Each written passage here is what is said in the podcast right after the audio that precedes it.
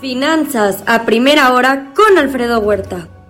Muy buenos días. Ya son casi 486 millones en total de infectados. Sumaron casi un millón de nuevos casos por día este fin de semana. Estados Unidos alrededor de 20 mil, China 10 mil, Hong Kong cerca de 10 mil.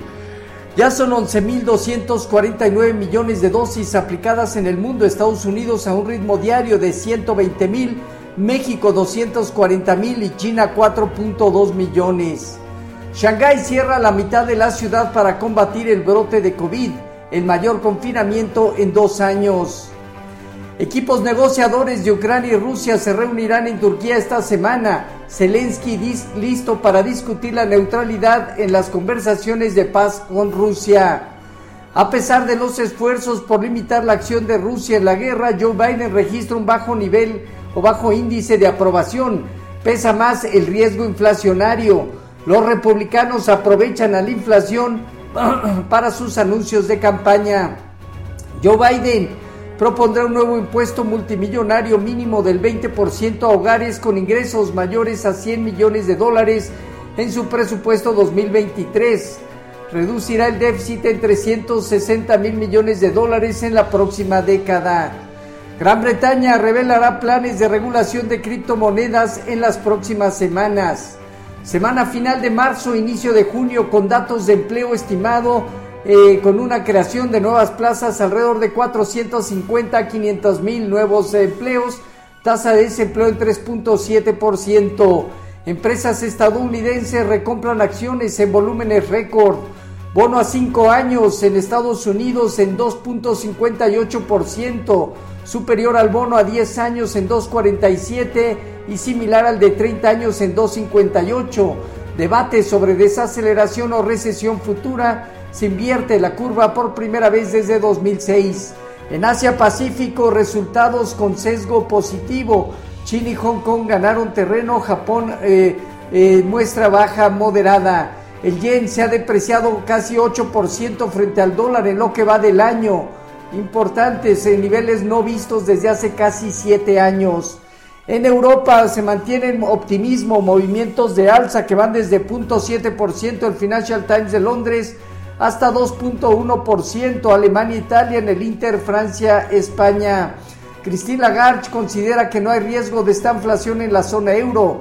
Heineken saldrá de Rusia, le costará alrededor de 400 millones de dólares. Faltan dos semanas para las elecciones en Francia. En, divisas hoy, un índice de dólar que presenta ganancia del 0.4%, el euro en 1.097 abajo 0.1% y la libra pierde medio punto porcentual cerca de 1.31. En materias primas destaca la caída del precio del petróleo 5.6% abajo, el WTI en 107.6 dólares en metales, el oro en 1928 dólares, 1.4% abajo, la plata 2% negativo y el cobre 0.5% de contracción. El eh, viernes pasado se dieron cierres mixtos en las bolsas de Estados Unidos. Los bancos dieron soporte al Standard Poor's y Dow Jones, además del sector de energía y utilities. El dólar terminó estable y la curva de rendimientos del bono de tesoro mantuvo presión al alza. Eh, Tesla eh, básicamente suspende la producción de fábrica, la fábrica de Shanghái por cuatro días ante la restricción COVID. El Dow Jones parte prácticamente de niveles alrededor de los 34.861 puntos, teniendo hacia los 35.200 o 35.850 puntos zonas superiores ante un nivel bajo de riesgo ubicado por el índice VIX. El Nasdaq en 14.169 unidades, está prácticamente de aquí a 14.500 puntos en zona de resistencia. El Standard Poor's en 4.543 puntos avanzó 0.5%. El rendimiento del bono a 10 años se colocó cerca de 2.49. Hoy el informativo anda rondando cerca de 2.47 a 2.48. Con respecto a nuestros eh, mercados, tipo de cambio finalizó en niveles de 20.02 apreciándose 0.4% y alcanzando a tocar niveles eh, cercanos a 19.90. Bajo las condiciones actuales, la zona de 20 a 19.80 funge como fuerte nivel ya de soporte y entra un pequeño periodo de presión o de estabilidad con movimientos de alza, teniendo alrededor de 20-20, 20-40 unas primeras zonas superior. Fondeo diario, papel gubernamental y bancario en 6.46, latía 28 días en 6.72. El índice de precios y cotizaciones terminó 0.7% negativo para ubicarse en 55.436 unidades con una baja operatividad. El índice mantiene desde luego la zona de 56 a 57 mil puntos como soporte, eh, entrando en un tema de, de probar resistencia. Tasa riesgo País de México en 217 puntos. Bachoco planea deslistarse de bolsa sumándose a Grupo Lala y Biopel.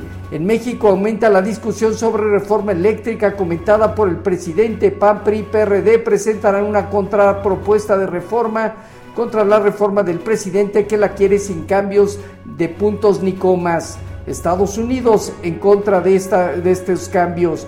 La pandemia profundizó la digitalización de los bancos. Banjico se centra en anclar expectativas de inflación. Hoy, balanza comercial de bienes. A febrero, inventario mayoristas, emisión de bonos a 3, 6 meses, notas del Tesoro a 2 y 5 años. Eh, también habla, eh, sería la discusión en la semana por varios miembros de la Fed.